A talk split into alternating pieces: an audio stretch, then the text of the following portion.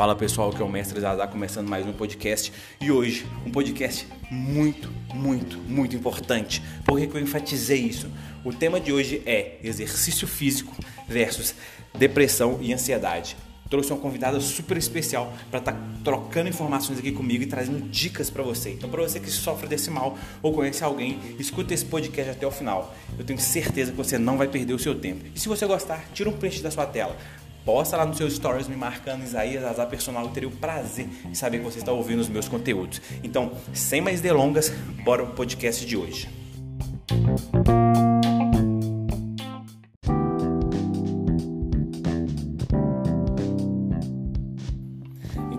pessoal. Começa mais um podcast aqui. Hoje eu vim longe buscar um conhecimento é, que vai além do que o meu, mas que sinceramente eu acho que valeu a pena a caminhada. Já já vou apresentar quem está aqui na minha frente, mas antes de mais nada, eu acho interessante falar como que eu conheci essa pessoa.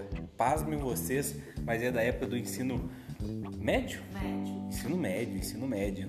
É, fizemos uma, um ano juntos, né?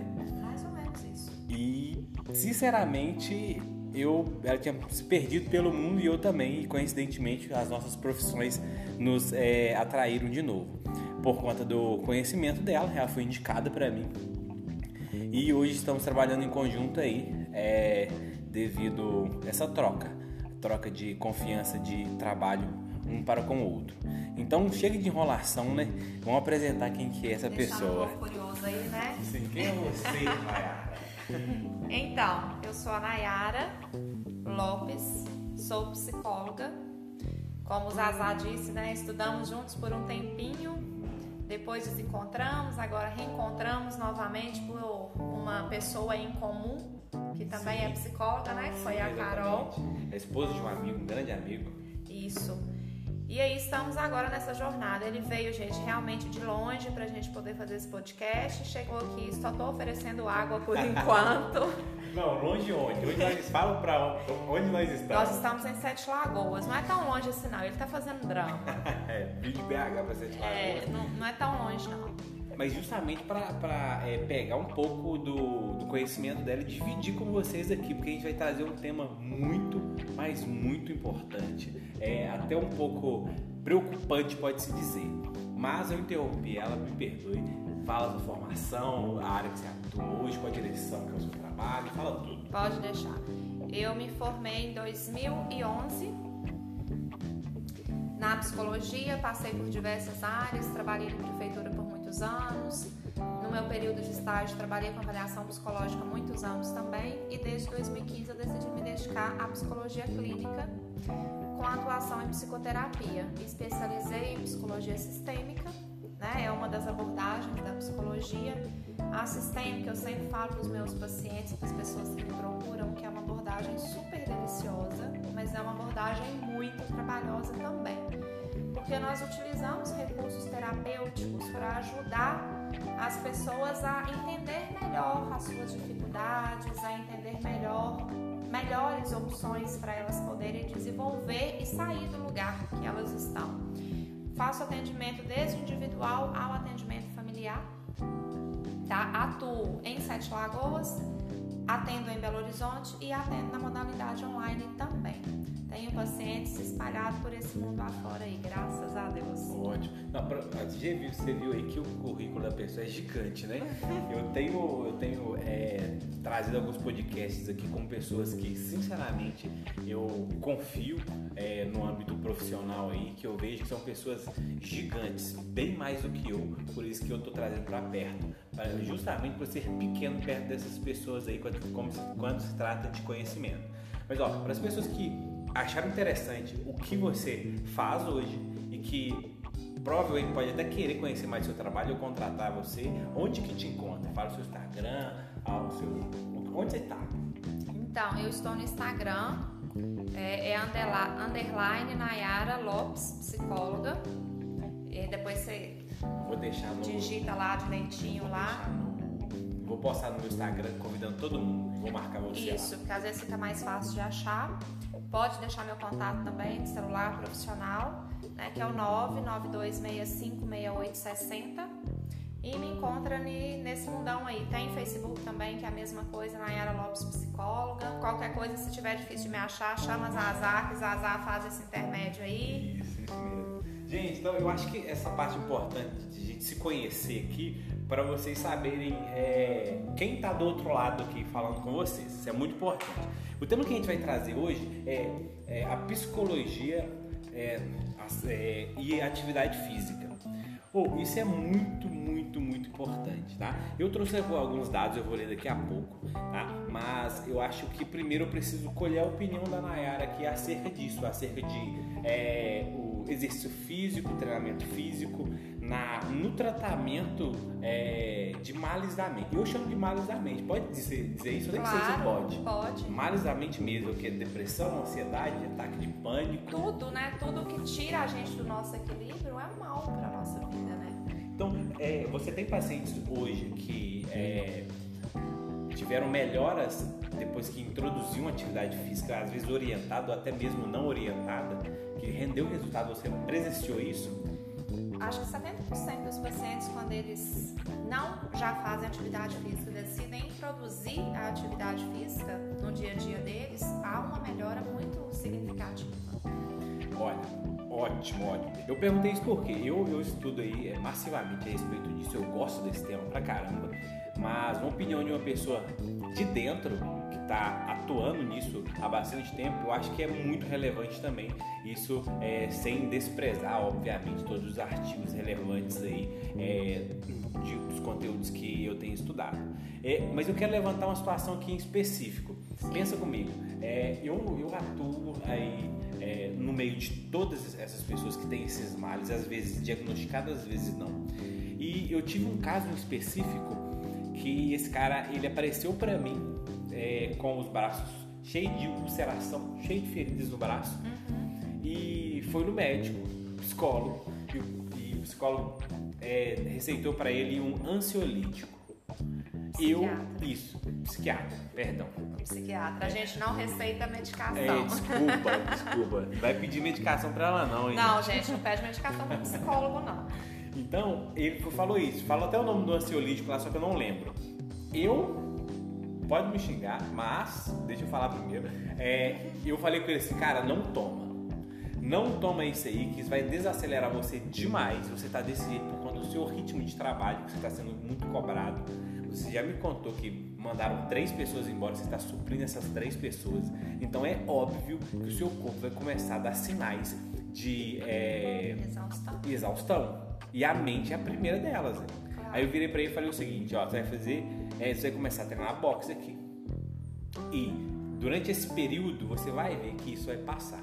Uma semana de treino, passou, sumiu tudo tava precisando ali literalmente descarregar toda aquela aquele estresse, toda aquela é, é, energia acumulada, não energia no sentido literal, mas todo aquele peso mental da carga de trabalho. E descarregou isso em uma semana ele estava novo, sem nada, pera Elisa. Me explica isso do, do, do caráter é, é do caráter oh, fugiu a palavra, do caráter mental? Seria isso? Psicológico. Isso, Acho que caráter fica melhor. psicológico, isso mesmo. Explica pra gente, porque eu falando aqui, eu sei que é, é, mostra-se até um pouco redundante, um pouco leigo. Uhum. É, explica pra gente aí no âmbito psicológico, como que funciona isso na prática? É, o que que acontece? Tudo que nós vamos vivendo no nosso dia a dia, né, seja em qual situação for, o nosso corpo ele vai somatizar isso. Sim. E se nós não tivermos como fazer isso circular, essa somatização, ele vai começar a nos dar sinais de que tem algo errado. Se você vem de um trabalho estressante, se não está bacana, se você não está fazendo nada para poder dar conta de lidar com esse estresse, seu corpo ele tem que te dar algum sinal. Você não é de ferro, você é humano, né? E a atividade física, ela vem com todas as inas para nossa vida libera todas, né? E adentra outras inas muito melhores quando você faz atividade física. O nome das inas fugiram, tá? Mas a gente pode adentrar elas todas como inas. São os hormônios, gente, tá? Os hormônios do prazer, é, endorfina, beta-endorfina, é, dentre outros aí. É isso que ela está falando, tá? São hormônios que são produzidos basicamente é, dentro de atividade física e também comendo chocolate, tá? Mas faz atividade física. É, chocolate vocês comem só um pedacinho, tá, gente? Só não contem pro educador físico, porque senão vai é, puxar a orelha. Exatamente. É, mas um pedacinho tá liberado. Então, todas essas inas, que é o que eu gosto de chamar, quando elas fazem o corpo circular, os sintomas eles começam a, a desaparecer porque o corpo entende que ele foi atendido. Uhum. Porque se o seu corpo está te dando algum sinal, como foi desse seu cliente, e ele não faz nada, ele vai dar cada vez mais sinais. Ele começa com um, depois vai para dois, depois para três e por aí vai indo. Por isso que as pessoas às vezes adoecem cada vez mais e numa frequência de tempo muito curta, porque não presta atenção nos sinais. A medicação, Zaza, eu acho ela interessante quando realmente ela precisa de atuar. Por isso que a gente sempre fala, né, não é nos gabando, mas é muito importante a pessoa estar aberta a procurar um psicólogo antes de procurar um psiquiatra, para realmente avaliar essa necessidade de uma medicação ou não, porque se for necessário, o psicólogo vai encaminhar você para ir para o psiquiatra. A medicação, ela te ajuda a amenizar os seus sintomas, mas ela não trabalha a causa. Exatamente. E, e aproveitando esse, esse ponto, é, Nayara, deixa, deixa eu te falar uma coisa. Tem, tem uma situação que, sinceramente, me revolta e talvez até um médico vai ouvir esse podcast vai ficar com raiva de mim, mas eu não tô nem aí. O bom do podcast é isso. Você pode falar e foda-se. Tá tudo certo, né? É. O que acontece? É, a maioria, óbvio que a gente não pode generalizar, mas a maioria dos médicos tem medicamento para tudo.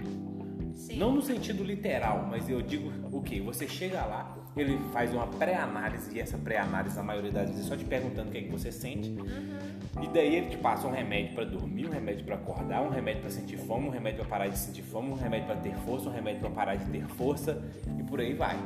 Você concorda comigo? Porque isso que eu tô te falando, para falar para vocês aqui, não é coisa da minha cabeça.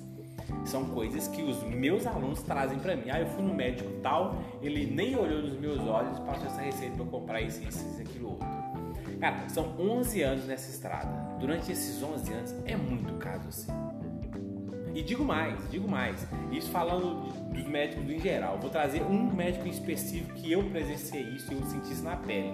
Eu tive uma inflamação, é, uma tendinopatia de Kerlin, que é uma inflamação no tendão do polegar. É, fui no ortopedista, um ortopedista mais velho, um senhor, e na minha mente, isso denota mais é, é, experiência. Ele olhou para minha mão, pegou, fez, fez um raio-x, não, compra uma mão aqui, ele imobiliza essa mão aí, toma esse remédio aqui que você vai ficar bom. Fiz isso. Uma semana minha mão travou. Uhum. Fui na, na, na, na fisioterapeuta de confiança, ela falou assim, você nunca poderia ter imobilizado a sua mão. Aí eu virei para ela e falei assim, como assim? O médico mandou eu imobilizar. Pois é, mas não poderia. Aí você fica literalmente perdido, cara. Então, a pessoa que era de confiança passa a não ser de confiança mais que era o médico, Sim. entendeu? E, e eu trouxe esse podcast, trouxe você para participar dele justamente para a gente trazer isso à tona. Muitas das vezes é interessante o, o, o psicólogo em primeira é, instância, na minha opinião, Inclusive, é, eu já fui muito resistente a isso, ó. Olha só que, como Evoluções. é que é. Você vê, né? Até, você tem ideia. Até, ó, pra quem não sabe, a Nayara trabalha em conjunto comigo, tem, tem um trabalho aqui paralelo. É, é, para os meus alunos que eu percebo que tem a necessidade, eu direciono para ela. Sim. Justamente vai ter um trabalho em conjunto, porque eu entendo que é, a mudança começa na mente. A partir daí, quando a mente se esforça, o corpo consegue. Então, para isso, a gente precisa mudar a mente para que o corpo possa mudar também. Mas, voltando ao que eu estava dizendo, é, a minha preocupação é justamente as pessoas que têm é, a mania exacerbada de sempre procurar médico e sempre se medicar. Mas eu acho que isso vem muito da nossa sociedade. Você acha? Eu acho. Isso é, é, uma coisa muito antiga. A psicologia, eu acho que ela ganhou muito mercado, né? Como a atividade física também ganhou muito mercado. Sim. Mas ainda existe essa visão de que remédio cura, de que remédio resolve e é o caminho mais fácil. Sim. Sim. Esses dias uma amiga postou no Instagram dela o caminho que as pessoas percorrem até chegar no psicólogo. Eu acho que tinha 10 coisas que eles fazem antes de chegar. Depois que tá tudo muito ruim, né? Sim. Lá embaixo mesmo, bem no fundo, as pessoas às vezes vão. Porque tá todo resposta imediata né? Se você tem uma dor de cabeça agora, você toma um remédio, passou, tá tudo certo. Se ela volta amanhã, você toma um remédio, passou, tá tudo certo. Mas ninguém pensa que ela tá frequente, você precisa de procurar entender o que que tá acontecendo. Então todo mundo quer as coisas imediatas e nós não somos robôs, nós somos seres humanos. E é o que eu falei anteriormente, né? Se o seu corpo der um sintoma e você não prestar atenção, ele vai dar outro e depois outro, e aí depois o negócio fica gigante. Até desligar completamente, né? Mas ó, bacana demais essa primeira parte, tá? É, eu acho que, que deu pra gente é, abrir um pouco a mente, escancarar a mente aqui do, dos nossos ouvintes aqui. Eu acho que, que essas informações eu chamo de informação ouro, porque não sei você, mas é, eu acho que isso é importantíssimo. Isso, o conteúdo em áudio é a forma mais rápida de você consumir um conteúdo. Sim. Porque você parar para assistir alguma coisa, você parar para ler alguma coisa demanda tempo. Uhum. Agora, ouvir, você pode fazer isso em qualquer lugar. Até no trânsito. Dirigindo, tomando banho, malhando, qualquer coisa. Tranquilamente. Dá para você fazer. Então, eu, eu trouxe alguns dados aqui, Nayara, Ok. que eu gostaria muito que, que a gente trocasse aqui uma ideia sobre esses dados. Vamos lá. E, e desses dados aqui, você me, você me fala se você já sabia, se você não sabia. Tá? Vamos lá. O Brasil lidera o ranking de depressão e ansiedade no mundo. Dados da OMS, a Organização Mundial da Saúde, mostram que 5,8% dos brasileiros, cerca de 12 milhões de pessoas, sofrem de depressão. É a maior taxa da América Latina e a segunda maior das Américas, atrás apenas dos Estados Unidos. Você sabia desse dado? Não sabia, mas já imaginava que o Brasil ele lidera. Olha só que loucura. Pensa comigo, o Brasil ele é taxado como o país da felicidade devido carnaval e também é, porque nós somos muito receptivos. Sim. E ainda assim é o mais depressivo. Não faz sentido. Você consegue entender? Na minha mente isso não faz sentido. Pode fazer sentido na, na vida real, beleza, no preto e no branco, mas na minha mente, dentro da minha cabeça, não faz sentido. O país mais feliz de todos, mais alegre ou mais depressivo? O que, que você me fala sobre isso? Qual é a sua visão sobre isso? Mas se a gente pegar o significado do carnaval, na minha visão, carnaval são cinco dias de farra que você põe uma fantasia, você vai pra rua, você finge que tá tudo lindo, maravilhoso, de pagar os outros e vai viajar. né? Já você vai aconteceu isso curtir, comigo. você vai. Tudo bem de você curtir. Só que o problema é o que você faz depois que isso passa. É, porque o carnaval são cinco dias. São cinco dias depois da vida real, as coisas começam a acontecer de um modo diferente. E eu acho que a maioria das pessoas tem camuflado muito o que que é real e tem se mascarado o ano inteiro. Sim. Vivendo uma vida utópica, né? É aquilo que, que, que a gente estava falando antes de começar aqui o, o podcast. Que no Instagram todo mundo é bonito, todo mundo tem dinheiro, Tudo perfeito. todo mundo é feliz, todo mundo passeia, todo mundo sai. E, e mentira! É tudo mentira. É tudo mentira. E, e é engraçado isso que a verdade se perde no meio da mentira. Aí tem algumas pessoas que batem o olho e acham que tudo é verdade. E tem outras que batem o olho e acham que tudo é mentira. Eu tenho um amigo que desativou o Instagram dele porque ele falou assim: Ah, eu tô cansado de ver o Instagram, é porque muitas pessoas que eu sigo lá postam algumas coisas que eu sei que é tudo mentira. Aí eu virei para ele assim: falta um pouco de maturidade de você saber diferir essas coisas. Sim. Se você viu que uma pessoa tá, por exemplo, ah, tô aqui no McDonald's e você sabe que a pessoa não tá, a pessoa tá em casa, cara, é um problema dela. Então, eu acho que falta um pouco de maturidade nisso, você acha? Porque ela tá sofrendo com isso. É, eu acho que 1% das pessoas elas conseguem ter essa percepção de que aquilo ali é muito mais mentira do que verdade, só que as pessoas não dão conta de administrar isso na própria vida. Porque por mais que elas sabem que é mentira, nós somos seres muito visuais, a gente acaba desejando e almejando aquilo que a gente está vendo, mesmo às vezes sabendo que aquilo não é real. Olha E aí as pessoas se loucura. perdem nesse desejo, né? Do que é real e do que realmente é possível acontecer. Por isso que eu acho que as pessoas desativam. Exato. Sim, faz sentido. Mas se for olhar por esse lado, é melhor ela desativar do que e ela lidar com os sentimentos dela de outra forma do que ela ficar debatendo com ela mesma. É, o sofrimento pode ser maior, né? O... Nesse caso da, da, da depressão, é... o que seria exatamente a depressão? Porque eu vou ser sincero, vou ser bastante sincero. Tem pouco tempo que eu passei a entender de fato o que é depressão. Por quê? É, quando o Whindersson Nunes falou que tinha depressão, eu falei assim: caramba, não tem como esse cara ter depressão. Ele veio do nada, ele veio do pé no chão. Muitas das vezes não tinha o que comer. Uhum. E hoje ele tem tudo, a hora que ele quiser, é só ele clicar no botão que ele vai ter o que ele quiser, porque tem dinheiro para isso. É um dos youtubers mais famosos do mundo e ele é deprimido. Na minha mente isso não fazia sentido. Há pouco tempo atrás. Sim. Até eu entender que até a felicidade e o dinheiro demasiado é, nos deprime. Por quê? Ele, eu vi, eu vi, depois que eu vi esse, ele explicando isso na mente, né, como era isso dentro da mente dele, que, eu, que minha ficha foi cair. No caso dele em específico, é, ele ficava muito preocupado é, em quando iria acabar as piadas dele. Chega uma hora que acaba, uhum. mas tem que estar renovando sempre. Sim. Ele tava desse jeito. E quando acabar? Eu já falei tudo. Tudo que eu podia falar, eu já falei. Acabou, e agora? Eles vão esquecer de mim. E aí, como, como me falei, traz isso pra, pra, pra nossa realidade. Por quê? A realidade dele, beleza, e a nossa? Eu não sou o mais visto do mundo, eu não sou o mais rico do mundo. Eu, tecnicamente, perto dele, eu não sou ninguém. Então justificaria eu estar deprimido. Eu, eu tenho certeza que tem muita gente que pensa dessa forma. Isso eu tô falando porque eu pensava assim. Hoje eu não penso assim mais.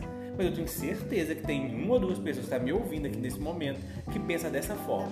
Fulano é rico, fulano tem saúde, ele não tem o direito de estar deprimido. O que, que você me diz sobre isso? É, eu tô aqui, enquanto você está falando, eu estava pensando em qual palavra talvez que a gente poderia definir uma depressão, né? Porque cada um reage à depressão de uma maneira, cada um traz isso de uma forma. Você acha que des desprazer? Eu acho que vazio. Vazio de quê? depende de cada um, sabe? Essa vida, talvez você trouxe o exemplo do Whindersson Nunes, vai acontecendo tanta coisa, tanta coisa, tanta coisa, e não presta atenção às vezes no que seria essencial para ele poder sentir-se feliz. E aí chega no momento que nada disso tudo que ele tem é o suficiente para ele poder ficar bem. Não, eu entendo, entendi, claro que eu entendo isso. Mas é, é, a gente visualizando isso por cima, né, não, um, até um, um pouco difícil de digerir, de assimilar? Sim. Mas é difícil mesmo, por isso a maioria das pessoas, quando elas chegam a realmente ter um diagnóstico de depressão, elas já estão num estágio muito mais avançado. Dificilmente alguém consegue pegar a depressão no início da depressão, porque não é perceptível os, sintomas, os sinais que o corpo vai dando. Entendeu? Então eu acho que é muito. Pode ser por causa desse desprazer ou por causa de uma falsa felicidade né? Ou porque as pessoas hoje buscam também muita perfeição e perfeição não existe. Nós somos seres imperfeitos. Nós podemos no máximo conseguir fazer bem feito. Isso que você falou é muito perigoso. Isso que você falou é muito perigoso porque se, se, se a gente leva isso a, ao pé da letra, ah, nós somos imperfeitos, você não passa a se esforçar para fazer mais nada na vida. Sim. Então a gente tem que tomar muito cuidado com isso. Aquela famosa frase é humano nossa, tem muita gente que se escolhe atrás dela. E tem que tomar muito cuidado. O Cortella fala uma coisa, o Mário Sérgio Cortella, que eu acho muito interessante. Faça o seu melhor, na melhor condição e no melhor que você tem naquele momento. Então, se o momento é tudo aquilo que você pode dar, beleza. Daqui uma semana, daqui 30 dias, você tem mais para oferecer do que aquilo. Sim. Essa frase eu acho ótima. Mas é, eu falo isso porque isso que eu estou trazendo para você aqui não são opiniões só minhas, são opiniões de alunos que eu atendo. Uhum. É, que, que, se escondem atrás disso. De, ah, não, é. É, é, eu lido com pessoas. Eu fiz psicologia da aprendizagem, que difere completamente do que você fez. É, a psicologia da aprendizagem, ela, ela, nos, ela nos ensina o porquê que o aluno aprende porque ele deixa de aprender para a gente é, articular estratégias para vencer essa limitação. E uma das limitações é essa, às vezes o aluno deixa de aprender por se esconder. Ah, não, nós somos imperfeitos. Ah, não, errar é humano. E ele se esforça isso aqui. É, mas aí eu acho que há uma diferença, né? Porque cada um que escuta, ele vai, você vai entender da maneira que você quiser, né? Igual você está dizendo que isso é arriscado, realmente é arriscado. Só que também nós não somos seres perfeitos, né? E o significado dessa imperfeição é o sinônimo de perfeito, né? Se a gente não é perfeito, então a gente é imperfeito. Se a gente é imperfeito, a gente faz o nosso melhor na condição que a gente tem para poder tentar ter um resultado. Exatamente. Está vendo isso aí, né? Já tomei uma, uma rasteira aqui. é, se você, se conversar com pessoas mais inteligentes que você, você corre esse risco de ser jogado pro chão a qualquer momento.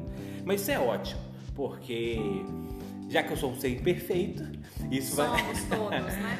E graças a Deus, imagina se nós fôssemos perfeitos, a vida acho que seria Isso é muito chata. Né? chata. Sim. Beleza, ó, então desses 12 milhões aqui, beleza, a gente falou da depressão e a ansiedade, cara. A pessoa sofreu por uma coisa que não começou ainda. E eu vou dividir uma coisa com vocês aqui hoje. Eu fui muito ansioso na minha adolescência, demais da conta. Ao ponto de dar até diarreia, dependendo do que eu ia fazer, ou do compromisso que eu tinha no dia, uhum. prova muitas das vezes. Sério.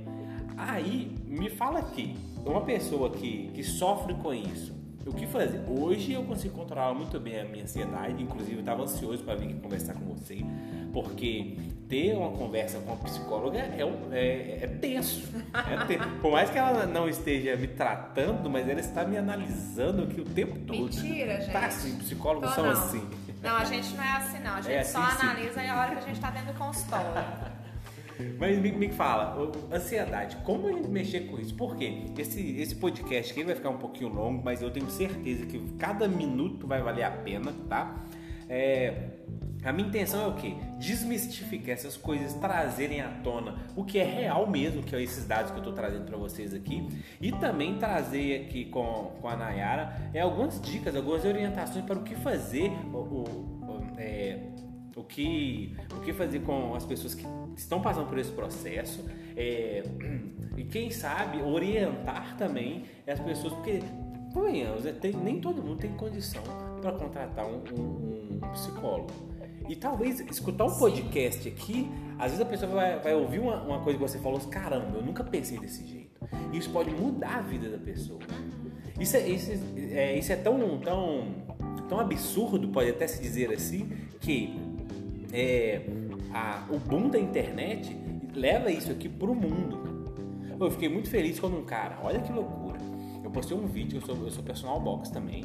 É, eu postei um vídeo, um personal trainer de lá da Grécia me mandou uma felicitação, elogiando o meu trabalho no meu Instagram.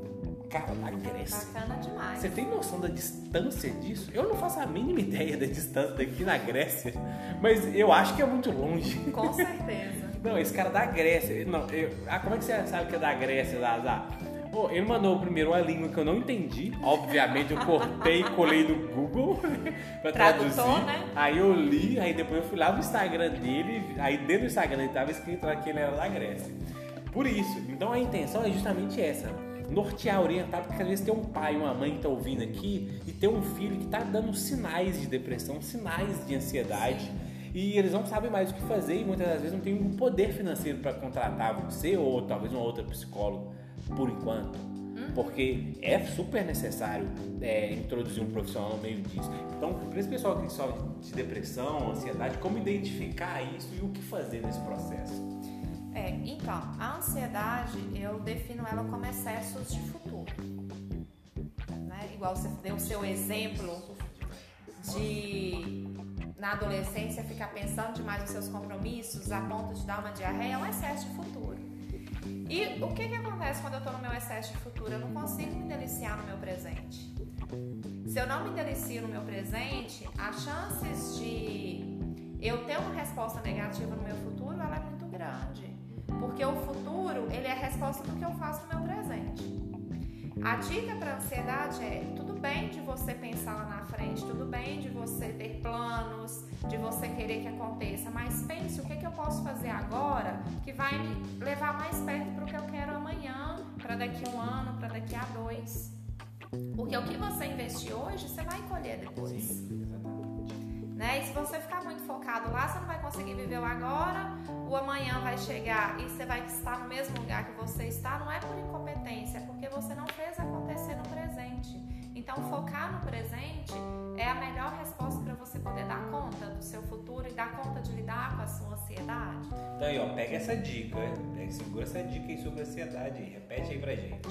Foca no presente, vive o agora, né? Delicie no seu momento, porque o que a gente tem é agora. Uhum. E nem sabe se vai ter o amanhã. Não né? sabe se depois vai chegar. Claro que você não vai sair fazendo um tanto de coisa inconsequente, porque, tipo assim, eu não sei se o amanhã vai chegar, não é assim não, né? Isso vale pra dieta, hein? É, nós precisamos de nos responsabilizar pelas escolhas que a gente faz, né?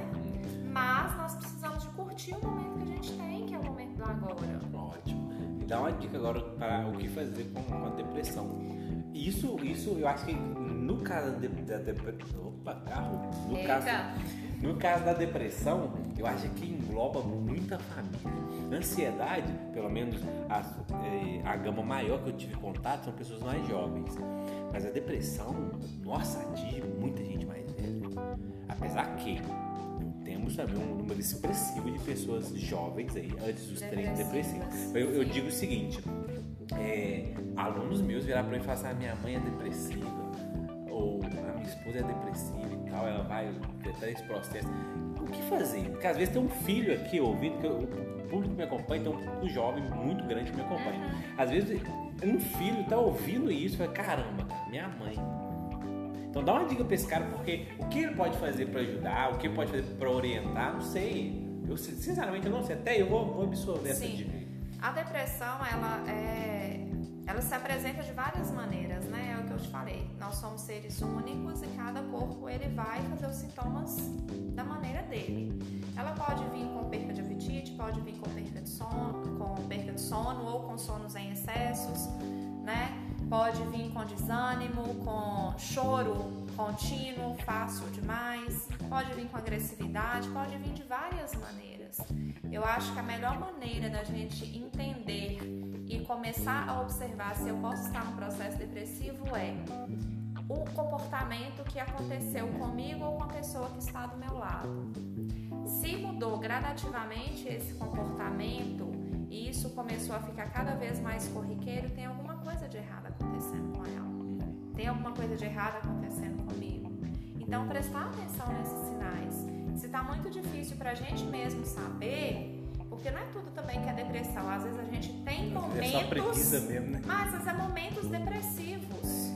Aquela famosa bad, né? Aquela famosa bad que todo mundo tem, nós somos seres humanos.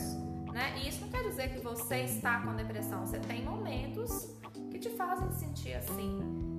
Né? Mas você a partir. acha, só, só de corta, Sem só- problemas. pra eu não esquecer, você acha, você acha certo pensar assim de que ah, hoje eu tô deprimidão. Hoje, usar a palavra hoje. E amanhã, não, amanhã eu vou estar melhor. Você acha é, é, que isso é interessante? Porque é, eu posso estar falando bobagem, mas quando a gente verbaliza alguma coisa, o subconsciente ele capta mais. Sim. Então- Nós somos movidos por energia, né? Sim. Então, é, você acha que isso tem al- al- algo a ver? Você limitar, dizer, ah, não, eu tô deprimido hoje e tal, mas amanhã eu vou estar melhor. É, eu não falo limitar, mas eu acho que é você se permitir sentir o que você está sentindo naquele Ah, é momento. exatamente isso, é isso mesmo. Entendeu? Se hoje eu não estou legal, tudo bem por eu não estar legal. Entende por que, que você não está legal, vivencia esse não estar legal e se permita amanhã estar melhor. Né? Porque senão eu não tô legal hoje, amanhã também eu não fico, e depois da manhã, e aí vai, é igual dieta. Sim. Segunda eu começo, aí você não começa na Nossa. segunda e na terça você fala assim, ah, eu não comecei ontem. Deixa pra próxima segunda, né? É, e aí vai indo, vai indo, isso começa a ficar patológico. Ótimo, Layara. Que isso. Ótimo, valeu a pena eu ter vindo aqui. Aí, ó. Mas vamos lá pro, pro próximo tópico aqui, ó. Que eu quero é, falar com vocês. Se, vo- primeiro de tudo, se você não é praticante assíduo de exercício físico, eu convido você a começar hoje, tá? Por quê? Escuta só isso. Ainda mais se você tem depressão, tá? A importância da atividade física no tratamento de depressão e ansiedade. A depressão pode ser curada e a atividade física é considerada essencial no tratamento da doença. Para alguns casos específicos, é, já foi algumas pessoas já foram curadas no sentido literal é, com atividade física. Obviamente que teve um, um acompanhamento em paralelo, né? Isso, exatamente, é um processo. Então, o exercício físico realizado de forma regular tem a capacidade de melhorar o humor e fazer com que o sentimento de tristeza e o estresse diminuam. Sim. É excelente. E isso nos reporta, nos direciona direto aí pro para os benefícios do treino de boxe, que é uma coisa que eu tenho usado mais, é, vamos dizer, mais incisivamente quando se trata aí de pessoas é, deprimidas. Porque tem, tem diferença de deprimido e depressivo, não tem? Ou é um, um antes do outro? Ah, eu acho que é uma palavra, ela vai sobrepondo a é? outra ali. Ah, tá. Entendi. Porque, ó, o que, acontece? Um dos benefícios do, do da atividade do boxe em específico é eu vou citar algumas aqui que são, são as principais aqui, é, na minha opinião, e obviamente embasada com, com estudos, né? É, aumenta a força e agilidade, aumenta a confiança e autoestima. Aqui, tem que parar aqui, confiança e autoestima. Primeiro de tudo, as pessoas que são depressivas, elas não têm autoestima. Elas não acreditam que elas são capazes de fazer, ou de ser, ou de estar. Olha que loucura isso, né? Elas Você podem concorda? perder isso, né? Isso. Às vezes já tiveram uma autoestima e alguma coisa aconteceu que elas não tem mais. perderam isso. Então o box traz isso de volta, a autoestima, a confiança, é, melhor capacidade de concentração, que é importantíssimo também, emagrece, define a musculatura, melhora a coordenação motora e a memória que acontece? Por que eu estou citando isso aqui? Porque é, às vezes você está me ouvindo aí e, sei lá, está numa cidade bem distante aí, não tem é, ninguém para te orientar nesse processo, não tem um profissional de educação física e muito menos um psicólogo. Cara, tá depressivo, tá estressado, tá, tá ansioso, pendura um saco de boxe e começa a dar soco nele. Não Gente, tem é saco? Pois é, aí, ó, a é psicóloga tá falando, Você hein? pode socar as pessoas Isso. e as coisas. Agora, um saco de boxe. Mas você pode imprimir uma recomendo. foto da pessoa e colar lá. né? Isso pode. Isso é, pode? Pode, pode, pode. Mas não fala que foi a Mayara que não, falou. Não, é segredo. Então, por que, por que eu tô trazendo isso à tona? Eu trabalho com boxe tem bastante tempo e eu tenho percebido isso com as pessoas. Uhum. Principalmente com as pessoas um pouco mais velhas, que que ultrapassam ali os 40 anos. A, a autoconfiança delas aumenta e a autoestima aumenta demais. Isso é muito bom. Convenhamos, não só para as mulheres aí dignas de passagem, mas para nós homens também e para todos no geral.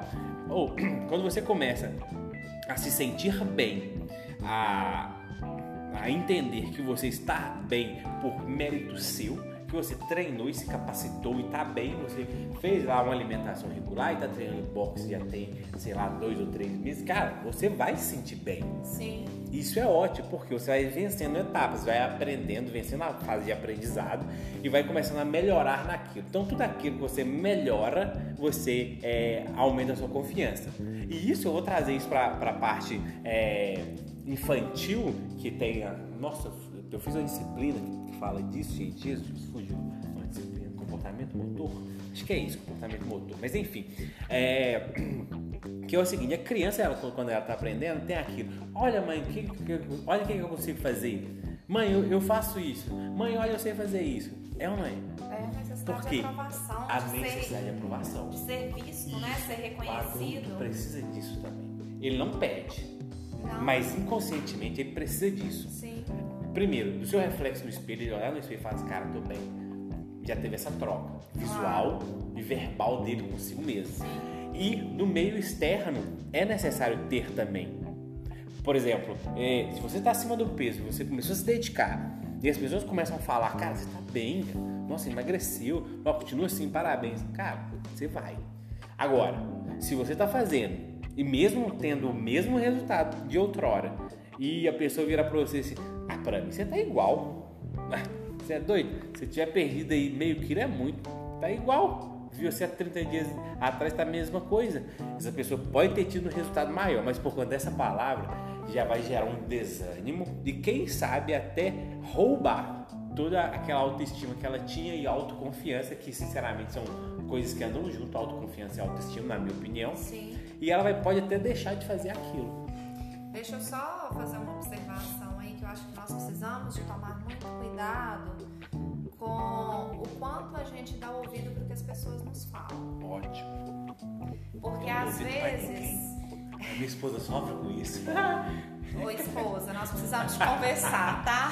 Eu não tô Porque às vezes essa pessoa que virou pra você e falou assim, nossa, mas tem 30 dias que eu te vi, você emagreceu pra mim, foi nada. Às vezes não é verdade. Ela tá fazendo isso pra te sabotar.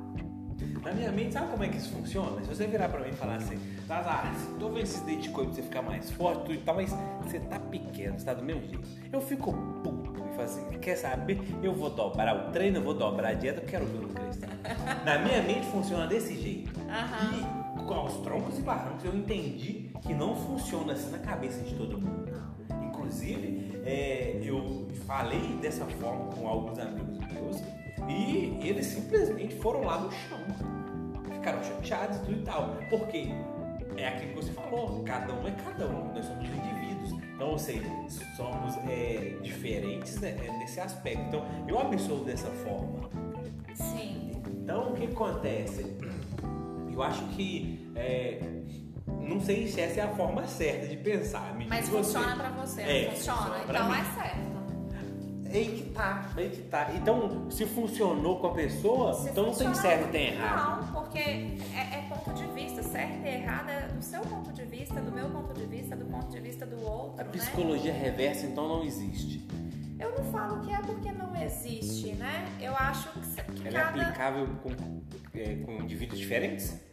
Eu acho que toda linha da psicologia vai funcionar igual a minha abordagem às vezes funciona pra você, não funciona pro outro. A psicanálise, por exemplo, funciona pra um e não funciona pro outro. Depende muito do que você tá buscando dentro de cada situação, sabe? Dentro daquele seu momento de vida.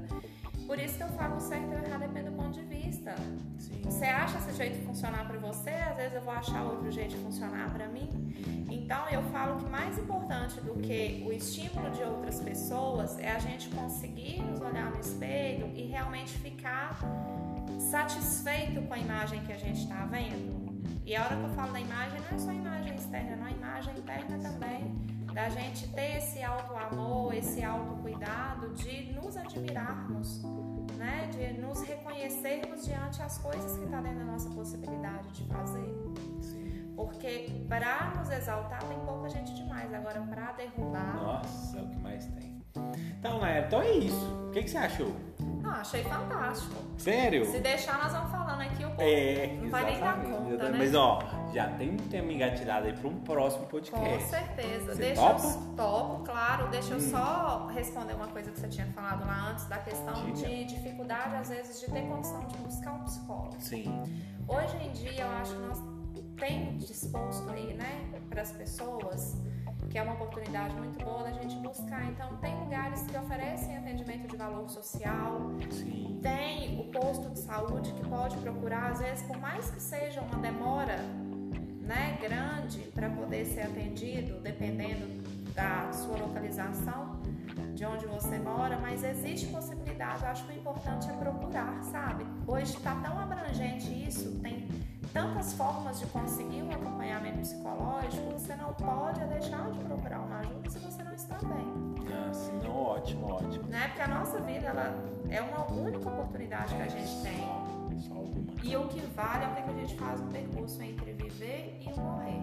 E tem tanta gente que tá morta viva aí hoje em Nossa, dia. eu conheço muito morto-vivo por aí. Meu Deus. Né? E eu não acho que nós temos a oportunidade de viver para viver morto-vivo. Nós temos a oportunidade de viver para viver, viver e fazer valer a pena. Oh, foi ótimo. Que isso. Bom, tô minha cabeça doendo aqui de tanta informação. Mas eu, eu acho que foi bom, acho que foi bem claro. Eu acho que a gente é, foi bem, bem. Pelo menos tentamos, né? Sim, não, eu acho que todo mundo vai entender aqui. E quem quiser saber mais sobre isso, pode me chamar lá no, no, no- no Instagram, tá? Eu estou à disposição também, tá? Se alguém quiser meu Isso. contato, você pode passar. Pode entrar em contato comigo que eu passo o contato da Nayara. Então, finalizando o podcast de hoje, cara, se você escutou aqui até o final, eu tenho certeza que você gostou desse podcast. Então, se você gostou, tira um print da sua tela, me marca lá Isaías Azar Personal, compartilha lá nos, meus, nos seus stories, que eu teria o prazer em repostar ele. E se você quer dar o seu feedback também, me manda lá no direct, tá? Que eu respondo todo mundo pessoalmente. Então é isso, esse foi o podcast de hoje. Prazer ter você aqui até o final e até a próxima. Prazer, beijos, tchau, tchau.